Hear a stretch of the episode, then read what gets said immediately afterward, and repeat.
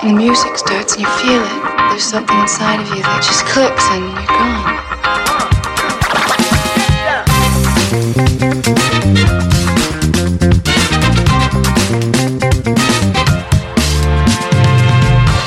Plus qu'un sport, plus qu'une danse, le breaking est un mode de vie, toute une culture qui transpire le hip-hop. Un savant équilibre entre art et sport. Le break, avec ses b-boys et ses b-girls, ses danseurs et ses danseuses, son univers autodidacte et son show spectaculaire, sera un ovni lors des JO à Paris. Retour sur son histoire, son développement, ses multiples facettes. Aujourd'hui, épisode 3, place à la musique dans la culture break, au rôle si important du DJ dans un battle et à l'évolution du son à travers les années. Vous écoutez Breaking Story, du béton au JO, un podcast L'équipe.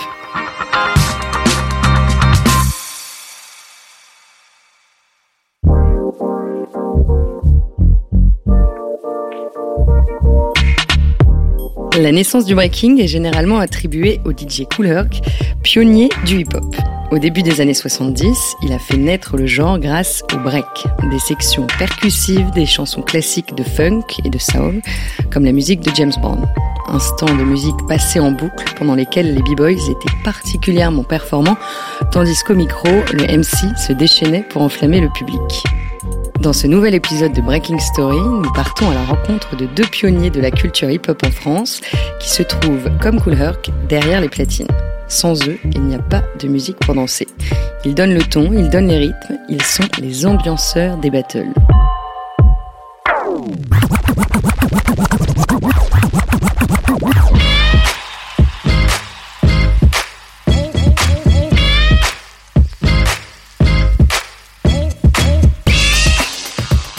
Fouillant dans leurs souvenirs et en posant un regard sur l'évolution du genre, Solo et DJ One Up nous racontent le son du breaking.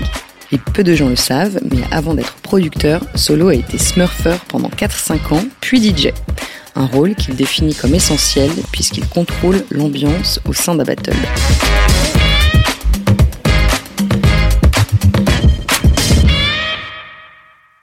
Le rôle du DJ euh, dans un battle, euh, sans qu'on s'en rende compte, tout de suite, euh, de prime abord, je pense que c'est le régulateur.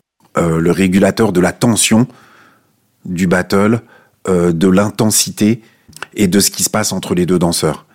Qui peut être un parti pris quand on, on sait ce qui plaît à l'un, mais pas ce qui plaît à l'autre. S'il s'adapte plus à l'un qu'à l'autre, ou si le son qu'il distille convient plus à un des deux danseurs, euh, bah oui, ça peut euh, galvaniser ce danseur-là et donc euh, délaisser totalement ou l'autre, quoi, qui soit livré à lui-même. Et donc ça change la teneur du battle.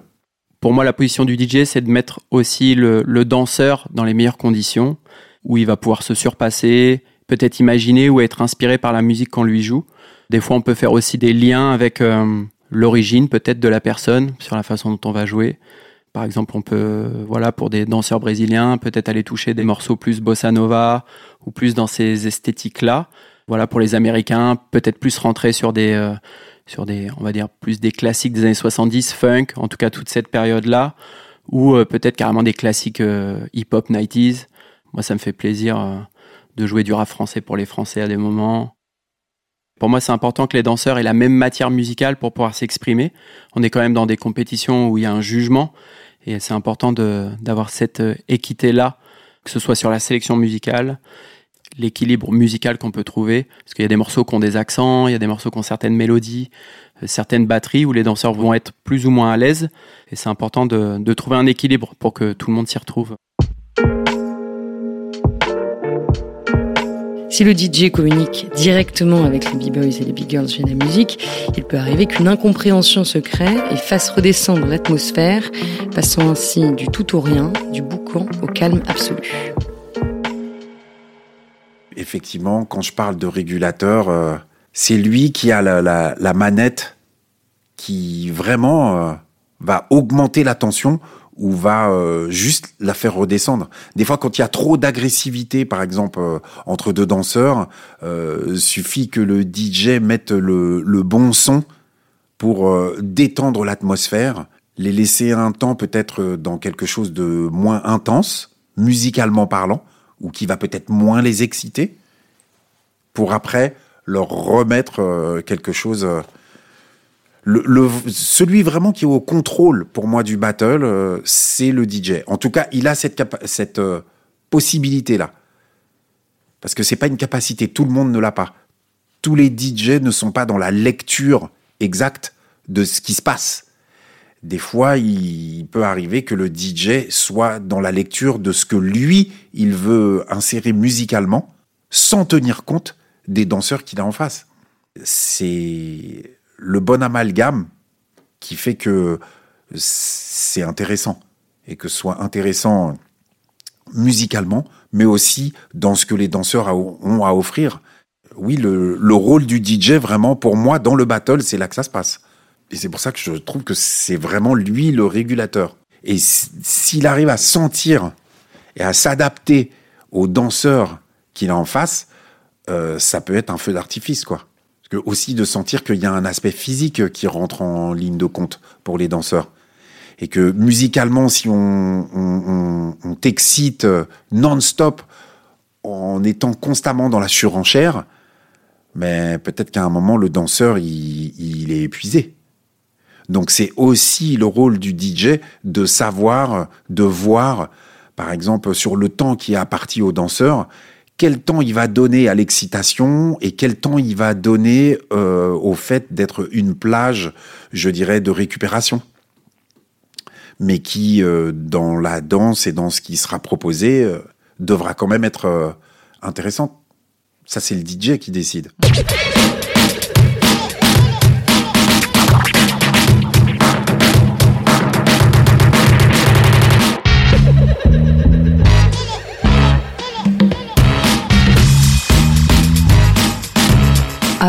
Il était positionné au contact de la foule, il était proche des danseurs.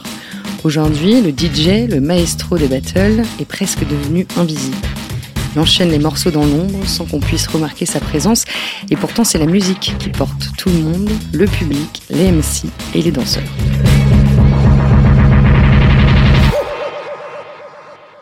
On pourrait même penser d'ailleurs qu'il n'y a pas de DJ, que c'est une bande son, puisqu'on ne voit plus le DJ. Et je trouve que ça, c'est dommage parce que ça enlève cette partie euh, d'être euh, partie prenante du battle. Le fait de le voir et de le voir en action. Ça aussi, c'est quelque chose qui, je pense, est un petit peu perdu, c'est qu'on ne le voit plus. Avant de le voir euh, et de le voir en action, c'est-à-dire de faire ses passe-passe ou de choisir ses sélections et de voir comment il amène cette sélection, parce que des fois, c'est pas que du passe-passe, ça faisait partie aussi du battle. Et on ne le voit plus maintenant. Sa position perd de l'importance au fil des années puisqu'il est mis en retrait au profit des danseurs. Par rapport aux années 80 où euh, on voyait le DJ et souvent les danseurs se tournaient vers le DJ. Soit pour avoir des requests ou pour leur demander non là je veux un truc qui arrache plus ou alors que maintenant j'ai un petit peu le sentiment que la musique est ce qu'elle est et les danseurs viennent et font leur truc. Et il y a aussi quelque chose, je trouve, qui est très marquant, c'est que les danseurs ne tiennent plus compte, selon moi, de la musicalité ou de ce qui leur est proposé. Maintenant, quand on parle de ce que proposent les danseurs, on parle de passage. On passe aujourd'hui un morceau par passage. Donc, c'est-à-dire qu'il y a le danseur de droite qui danse, et le danseur de gauche qui danse, et on change le son. Alors que historiquement, il n'y a pas vraiment de règles par rapport à ça on est dans des événements où c'est de plus en plus le, j'ai envie de dire la norme. Moi, j'essaye de me freiner parce que moi aussi, je suis rentré un peu dans cette euh, codification-là. L'idée, c'est plutôt de faire un mix global, mais ça peut, pour moi, être un seul et même morceau sur les deux premiers passages de chaque équipe ou chaque danseur et de pouvoir switcher après. Il n'y a pas de, pas de règle en soi, quoi. Ça dépend comment est structuré le morceau aussi. Parce qu'il y a des morceaux où il y a pas de break dedans. Il y a un thème avec une belle batterie, des percussions, mais on va jamais retrouver un thème A et un thème B. Donc du coup, c'est bien peut-être de switcher pour pas tomber dans la lassitude. Mais si on est dans un morceau où il y a, je sais pas, deux ou trois structures différentes, rythmiques, mélodiques, où il y a du chant, puis plus de chant, on peut complètement trouver son compte dans un morceau où il y a plusieurs parties. Puis ça laisse aussi le temps aux danseurs de pouvoir euh, digérer le morceau et de pouvoir euh, aller chercher peut-être d'autres inspirations, tout simplement.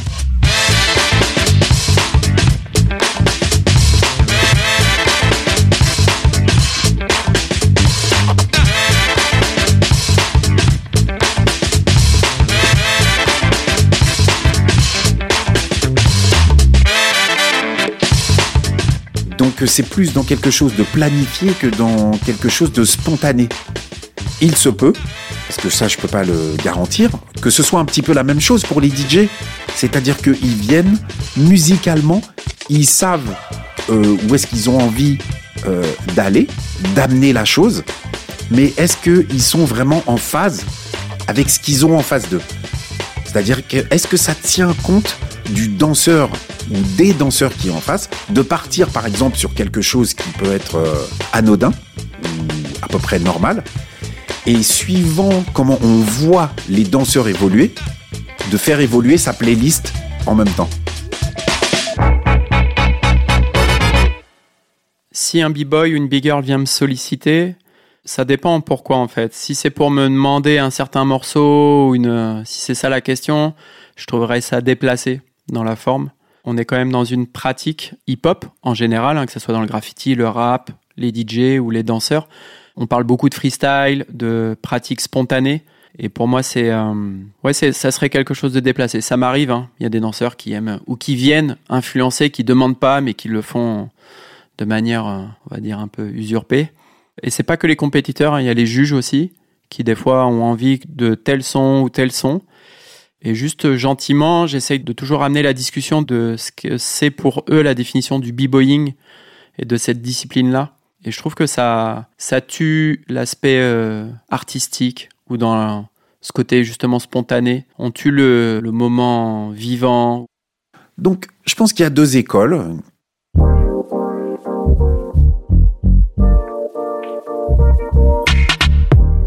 De la même manière qu'un danseur doit allier technique et sensibilité pour exceller dans son art, le b-boy ou la big girl doit faire preuve de musicalité pour se caler sur les beats et sur les propositions des DJ. Quand on parle de musicalité, ça veut dire euh, tenir compte euh, de ce qui se passe musicalement. Euh, de faire un freeze sur la musique au bon moment, avec le break, ou connaître le son et savoir comment se comporter dessus, et ainsi de suite. Et j'ai l'impression que c'est tellement large qu'il y a peu de moments où en fait les, les gars sont en phase totale avec la musique et où ils tiennent compte, comme je le disais, euh, des breaks, euh, des moments où, où il y a des silences, euh, ce genre de choses-là. J'ai l'impression que c'est des choses qui se sont perdues. Mais DJ One Up n'est pas vraiment du même avis. Dans notre communauté, je trouve que c'est quelque chose qui est assez développé. Moi, je vois beaucoup de danseurs et de danseuses qui chinent des disques, qui ont des playlists assez diversifiées, qui sont dans la recherche musicale. Et je trouve ça plutôt chouette parce que même avant d'être danseur, c'est-à-dire qu'ils sont auditeurs. Moi, c'est ce que je dis souvent aux, b-boys et aux b-girls, c'est de surtout pas s'entraîner sur des breakbeats ou des classiques qui sont joués en battle très régulièrement. Je pense que ça peut leur permettre d'aller chercher différentes inspirations, différents mouvements. Euh, si on prend juste la vitesse de la musique, on va pas danser de la même manière sur un- une musique à 90 battements par minute ou sur une musique à 120 battements par minute. Si on prend un morceau de rock ou un morceau de funk, on n'a pas les mêmes ambiances musicales, du coup les attitudes vont pas être les mêmes. Je pense qu'il y a un lien, c'est sûr, chez les danseurs qui ont un haut niveau. Euh, Dans leur niveau d'écoute, je pense aussi que c'est assez poussé. Leur écoute est aussi poussée que leur pratique de danseur. Alors est-ce que tous les danseurs ont cette même capacité d'improvisation? On a peu dansé sans musique. Ça veut pas dire qu'on n'a pas dansé sans musique, mais on a peu dansé sans musique. Donc, euh, quand le DJ envoie le truc, euh, les quelques premières secondes, déjà, on sait déjà comment on va se sentir dessus. Moi, je me rappelle de moments où, quand je dansais, le morceau qui était envoyé, même si je le connaissais pas, mais de ce que j'en ressentais, ça mettait une telle excitation que déjà, je savais que j'allais faire quelque chose d'incroyable. Ce qui m'a touché euh, au début, dans les années euh, 82 et ce jeu, dans cette euh, époque-là, ce qui m'a touché en tout premier, c'est la danse. Parce que la musique, pour moi, c'était quelque chose de, limite incompréhensible. Ce qu'ils en faisaient, comment les disques étaient coupés, euh, de jouer qu'une seule partie du disque. Je comprenais pas trop. Et puis surtout, à l'époque, ça allait souvent avec le rappeur qui allait avec le DJ. Il y avait le DJ, le rappeur et les danseurs. Et donc le DJ et le rappeur, le DJ qui répétait la même partie du disque, alors ça, euh, je comprenais pas trop. Et surtout le rappeur qui parlait tout le temps sur la musique. Donc ça, c'était un peu genre, bon, mais pourquoi je comprends pas Quand il n'y a pas des gens qui chantent, puisqu'on était habitué à ça. Faut pas oublier que à ce moment-là, euh, vraiment, ce qui nous touchait, nous, en tant qu'afro euh, ici, c'était euh, Fame, euh, Leroy, c'était des trucs un peu jazz rock, tout ce genre de choses-là. Et ce- cette nouvelle chose-là, euh, là, c'était vraiment l'ovni euh, total.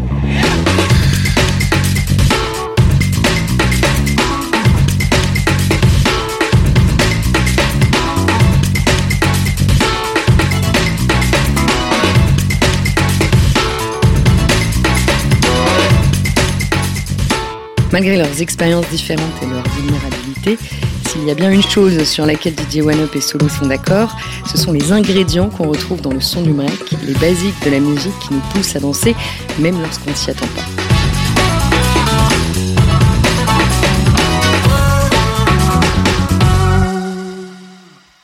la mélodie et le rythme.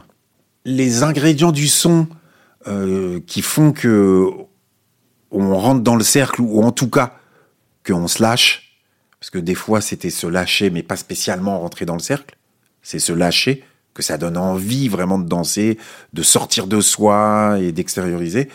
Le rythme, le rythme pour le break très clairement. Au début, c'est le mélange des deux, le rythme et la mélodie, puisque c'est plus vraiment l'aspect funk euh, et disco funk qui est mis euh, à l'honneur. Mais avec l'électro-funk, tout de suite, quand on commence d'abord à smurfer et ainsi de suite, à faire de l'électrique boogie, ce genre de choses-là, c'est plutôt l'aspect, euh, la texture du son, la texture futuristique, l'aspect électro. Euh, c'était la musique du futur. Ça porte bien son nom, électro-funk. C'était de faire du funk avec des machines électroniques et plus juste la guitare, la batterie et ce genre de choses-là. Et ça, c'était une révolution. De dire, bon, ça y est, on se jette dans le futur avec euh, cette manière de s'exprimer et de danser. La musique qui va avec, c'est la musique du futur. Et donc, de l'électro-funk. Et ça, ça change la donne. Mais totalement. hein. Alors d'abord sur l'aspect danse debout, mais très très vite ça devient danse debout et toutes les danses connotées hip-hop se font sur de l'électro-funk et, et c'est bien plus tard qu'on va revenir à l'essence qui est euh, le breakbeat. C'est la compréhension aussi que nous on en a eu. C'est qu'on a mis du temps à comprendre que ça avait commencé par le disco et ainsi de suite, et que donc c'était plutôt euh, des breaks, euh, des breaks de batterie, des moments dans des morceaux qui étaient utilisés comme tels. Alors pas que dans le disco d'ailleurs, même dans le rock ou, mais c'était de prendre la partie rythmique et de ne jouer que cette partie rythmique. Et c'est ça, et c'est de là que vient effectivement euh, breakdance. Je donne un exemple. On lance l'intro du morceau où il n'y a que la mélodie. La batterie part. Donc là, le danseur rentre quand il le souhaite. Et moi, en tant que DJ, quand le deuxième danseur va rentrer, l'idée c'est de reboucler cette partie-là pour qu'ils aient exactement la même partie pour danser.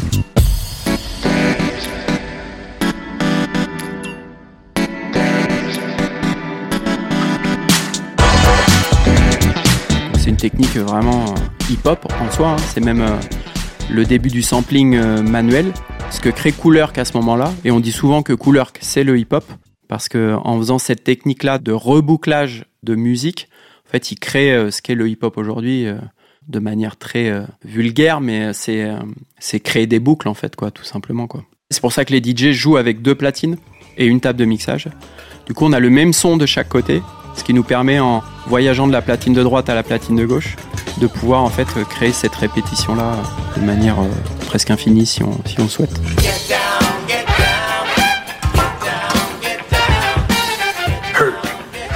Lester, Why don't you tell Clive here to leave the damn records alone? Let the songs play, son. You got a motherfucking train to catch?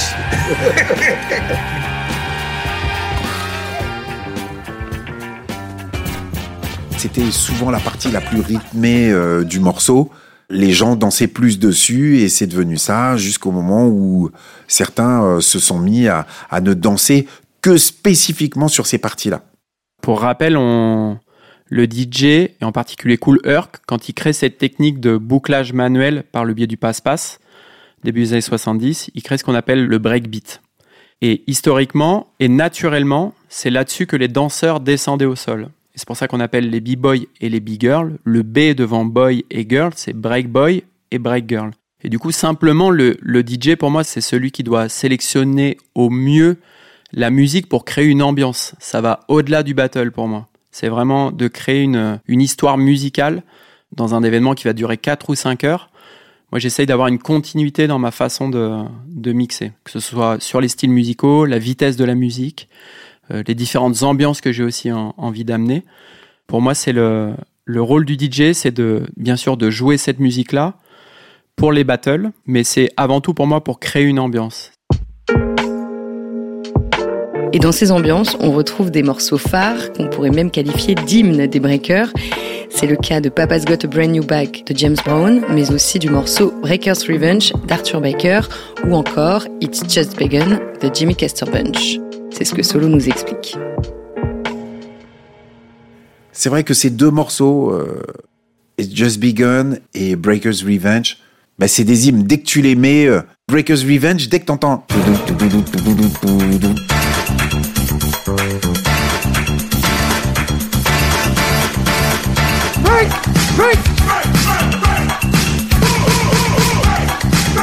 On sait que là, ça va breaker. et Parfait.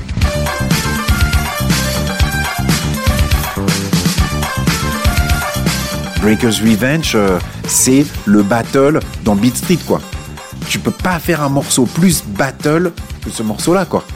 Et il y a, d'autres morceaux qui étaient des hymnes, mais qui n'ont pas porté la culture au travers du temps de la même manière.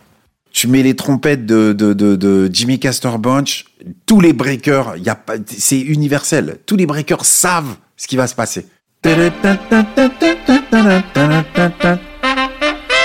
Voilà, rien que tu mets ça.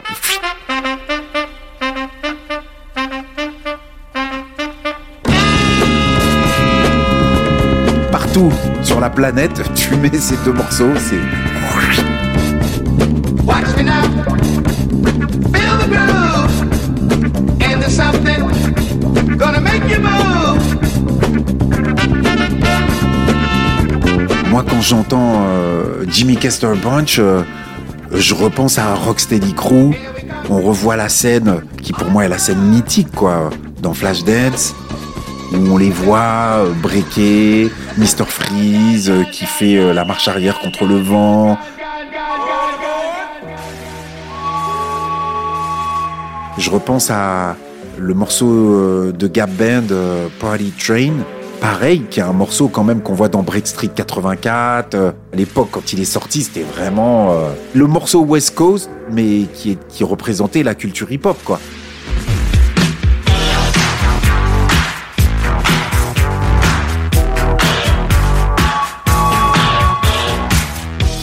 Alors que c'est pas un morceau de hip-hop du tout.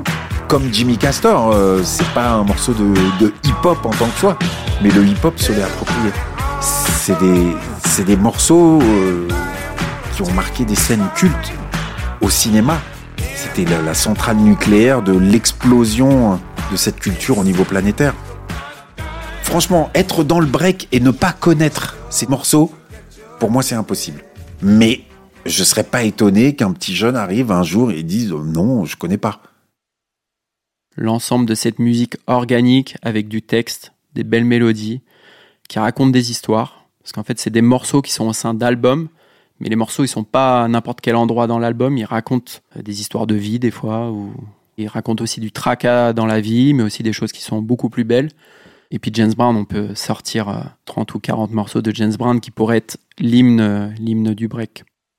Pour moi, les- l'essence de cette musique-là, vient, elle vient d'une période qui est importante et qu'il faut pas occulter. C'est la période de la funk des années 70. Euh, moi, c'est ce que je rappelle souvent. Si on prend juste euh, le digging et euh, l'aspect classique dans cette musique-là qui a fait cette culture-là, si on prend entre 1968 jusqu'à fin des années 70, on peut parler de 1500 à 2000 morceaux qui sont potentiellement des sound of breaking. Moi, au-delà d'une définition, je dirais que vu que la, la musique et l'essence de la musique pour le break, c'est vraiment pour moi avant tout la base euh, rythmique. C'est la batterie et les percussions qui sont pour moi quelque chose d'essentiel dans la musique pour le breaking. C'est une musique très organique à la base, où c'est beaucoup d'orchestres, de musiciens qui jouent cette musique-là. C'est de la musique hein, des années 60, 70. On peut toucher différents courants musicaux, ça va même jusqu'au jazz. Euh, donc là, on est dans des musiques improvisées, musique vivante. Aujourd'hui, on est dans des musiques un peu plus électroniques, un peu plus beatmakées, j'ai envie de dire. Du coup, pour moi, il y a un bon mélange des deux à réaliser. Si je dois être, euh, j'ai envie de dire, puriste et passionné par cette musique-là, c'est vraiment la base rythmique qui doit être pour moi l'essence même. C'est vraiment batterie, percussion. J'ai même eu euh, des sacrées discussions autour de ça avec des pionniers de notre culture, avec Ken Swift. On a eu une grosse discussion à Taïwan en 2019. Je me souviens d'avoir enregistré ces discussions, j'en ai 45 minutes de cet échange, et il dit clairement que sans batterie et sans percussion, c'est pas de la musique pour le break. Il est extrême dans ce qu'il dit, mais moi je ressens ça aussi. Sincèrement, si on prend 20 classiques de la culture euh, break, en termes de musique, ça peut toucher des centaines d'instruments. Ça peut vraiment aller, aller loin. Et je rajouterais quelque chose encore dans le sound of breaking, c'est que pour moi, ça doit venir de la recherche musicale sur disque vinyle. Si on veut être puriste dans la, dans la pratique, je trouve que le, le digging du disque vinyle, c'est l'essence même de, de cette recherche.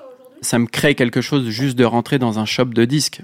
Moi, je suis le plus heureux quand je vois un morceau qui a 2000 écoutes sur YouTube. J'ai envie de dire que le moment magique, c'est quand il y a une réaction collective autour d'un morceau qui est complètement inconnu.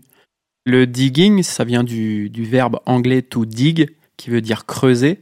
Et en fait, c'est une image, parce qu'en fait, vu qu'on passe beaucoup de temps à chercher dans les bacs de disques des magasins, du coup, il y a une image du fait qu'on creuse dans les bacs de disques. C'est la recherche musicale, en fait, euh, autour du disque vinyle qu'on appelle le, digging. C'est une forme de, de jargon.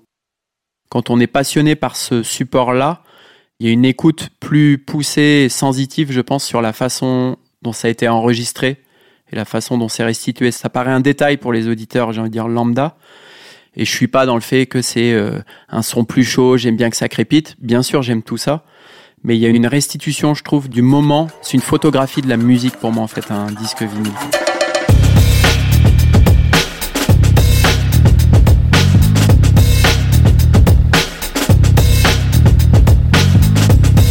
Si le break et la musique hip-hop sont inclus dans la culture, ils n'ont rien à voir l'un avec l'autre. D'un côté, DJ Herc avec le break, et de l'autre, le DJ Africa Bombata, fondateur de la Zulu Nation et créateur du mouvement hip-hop.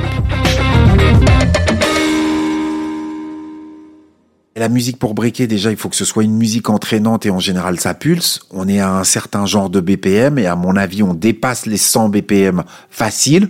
La musique hip-hop, on va dire rap maintenant, on est quoi à 90 BPM euh, donc il y en a une qui est plutôt quand même mélo, tranquille, euh, sur lequel on peut poser la voix, et il y a l'autre qui est là juste pour mettre un coup de fouet, euh, excité. Et, les, les, musiques de break à l'époque, c'était entre 115 et 120 BPM. Alors que ce qu'on appelle euh, des sons hip-hop aujourd'hui, euh, si ça dépasse les 100 BPM, euh, quoique c'est en train de se réaccélérer. Mais pendant très longtemps, on est quand même resté à 95. Hein. 95 BPM, c'est pas vraiment les trucs les plus euh, fougueux qui soient, quoi. C'est quelque chose de particulier, le live band en battle. J'ai un projet qui tourne autour de musiciens qui s'appelle Slapback. Il y a quelque chose d'assez euh, incomparable entre euh, l'aspect orchestre et l'aspect DJ, parce qu'il y a une partie de dynamique dans les instruments déjà qui sont joués, mais il y a une partie pour moi qui est la plus incroyable, c'est l'improvisation. C'est-à-dire que les musiciens en live, ils peuvent euh, générer différentes choses. Quand nous on joue un morceau ou un disque, on peut générer des choses en le scratchant, en rebouclant, en pouvant avec différentes techniques le modifier. Mais il y a quand même une, une musique improvisée qui vit avec des musiciens qui est assez folle. Et puis, ce qu'on joue nous en tant que DJ sur les disques vinyles, quand on parle des classiques comme on parlait juste avant, de cette période-là, c'est 100% des orchestres. C'est des musiciens où il y a un minimum de 5-6 musiciens. Et puis si on rentre dans des orchestres un peu plus gros, où il y a une section de cuivre, des violons, ça peut monter jusqu'à... Il y a des morceaux qui peuvent aller jusqu'à 15-16 musiciens. Et du coup, la boucle, elle est bouclée. Les DJ jouaient des disques d'orchestres inconnus qu'ils ont fait découvrir. La culture hip-hop s'est appropriée par la discipline du breaking ces, ces morceaux-là. Et je trouve ça chouette aujourd'hui de revenir quelque part à cette, à cette source-là. Mais alors le son du break à la française existe-t-il vraiment? Il y a des gens, moi, qui m'ont époustouflé, sur lesquels j'étais là, j'étais là, waouh, carrément, j'ai pété un câble. Euh, Funky Bijou, par exemple. Qui est un groupe qui enregistre des trucs en mode. euh, des tracks en mode euh, breakbeat, quoi. Et qui sont spécialisés dans le. La, la musique de battle euh, et ce genre de choses-là. Il y a un gars dont j'ai acheté les, les, les, les breakbeats euh, qui s'appelle Lexa. J'écoute, ces trucs qui datent quand même, mais ça défonce quoi. Et ça, tu sais que c'est des sons, tu les joues en battle, euh, ça passe crème. Et dès lors, les DJ ont dû s'adapter pour prolonger le break du morceau des années 80 à nos jours. Ben juste euh, le jour et la nuit, euh, avec les technologies qui ont évolué et ainsi de suite, on est passé du truc où euh, il fallait avoir deux disques et, et l'avoir, avoir un disque au minimum en double, et puis donc avoir toute la collection de tes disques en double au minimum. Et quand je dis au minimum, parce qu'une fois que tu l'as scratché euh, 500 000 fois et que le son, on l'entend plus, faut que tu l'aies. Donc en général, tu l'as en 5, 6, 7, 8, 10 exemplaires à l'ère du numérique. Donc, euh, comment est-ce que le son a changé? Ben, il a changé euh, de la manière que euh, tu as de stocker la l'étendue de ta collection aussi change de des 6 7 8 euh, 9 ou allez peut-être 10 000 disques que tu as aujourd'hui euh, je veux dire les mecs qui viennent avec euh, 100 gigas tu vois et le truc, c'est que aujourd'hui, alors, il y a eu différentes phases. On est parti de la phase où on prend des sons n'importe où qui, qui vont dans le sens de ce qu'on aime. On garde que le petit bout qu'on veut et puis on en fait un grand truc. Au truc où aujourd'hui, les, les choses sont faites sur mesure. Un groupe comme Funky Bijou, c'est plus une histoire de sampler, c'est une histoire de maintenant, ils jouent ils ont un batteur, un bassiste, euh, et ils te refont des breakbeats. Elle est là, l'évolution.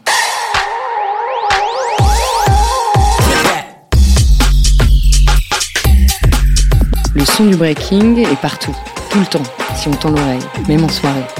Après tout, il ne suffit que d'un DJ qui appartient à cette culture pour que ça parte en battle, et de deux danseurs dans un club quand ce n'est pas sur un parvis. Pour DJ One Up, le son du breaking, c'est comme la musique dans les films.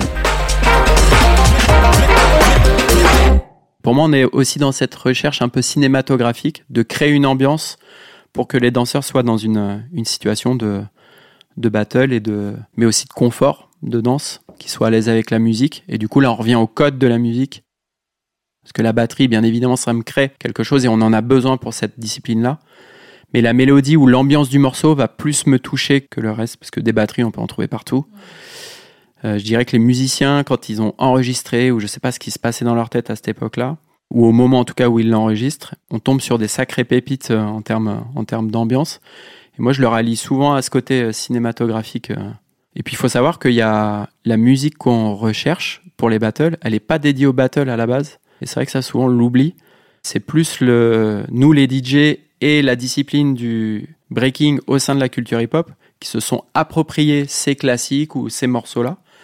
Mais à la base, je pense pas du tout que tous les morceaux qui sont sortis dans les années 70, par exemple, ou le hip-hop des années 90, je suis pas sûr qu'ils aient créé ces morceaux-là pour que les b-boys dansent dessus. Alors qu'aujourd'hui, on parle de b-boy anthems, qui sont des hymnes pour les danseurs ou les danseuses. Mais en fait, c'est nous qui nous approprions ces musiques-là dans cette culture-là. Des fois, ils dansent, ils sont à des endroits différents, la soirée est lancée, et c'est pas une soirée qui est faite pour aller dans le sens du on va se faire un battle ou on va se la jouer en mode breakdance ou en tout cas en mode confrontation hip-hop. Des fois, la soirée, elle part pas dans ce- cet aspect-là. Mais il y en a quelques-uns qui sont là. Très clairement, suivant ce qu'on va jouer, ils vont se réunir au même endroit, très clairement, et ça y est, c'est parti. Donc, et ça, qui peut ressentir ça que celui qui a l'œil sur toute l'assistance? Le DJ. En général, le DJ, il est un poil surélevé. Il n'est pas toujours, il domine pas toujours la foule, mais il est un poil surélevé. Et le fait d'être un poil surélevé, en tout cas, je vais parler pour moi, mon champ de vision, je vois tout ce qui se passe. Et je suis concentré sur certaines personnes.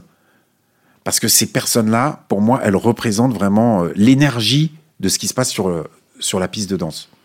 S'il y a des breakers, il y a des smurfers, il y a des... On voit déjà comment ils se comportent. Et je sais qu'en mettant tel son, ils y seront tous. Et finalement, le son du break n'est autre que le sens de la fête.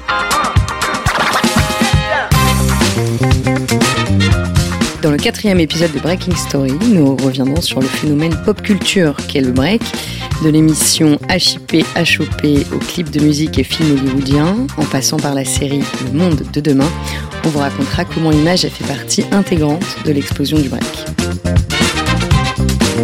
Merci d'avoir écouté Breaking Story, du béton au JO, un podcast L'équipe, écrit par Dorine Besson, reporter à l'équipe, et par Marie-Maxime Gréco, journaliste à Red Bulletin, avec l'aide de Cheyenne Gamboa, journaliste spécialiste du breaking. Réalisé par Mathieu Roch-Lago, enregistré par Mathis Rouanet et raconté par Maria Mélimote.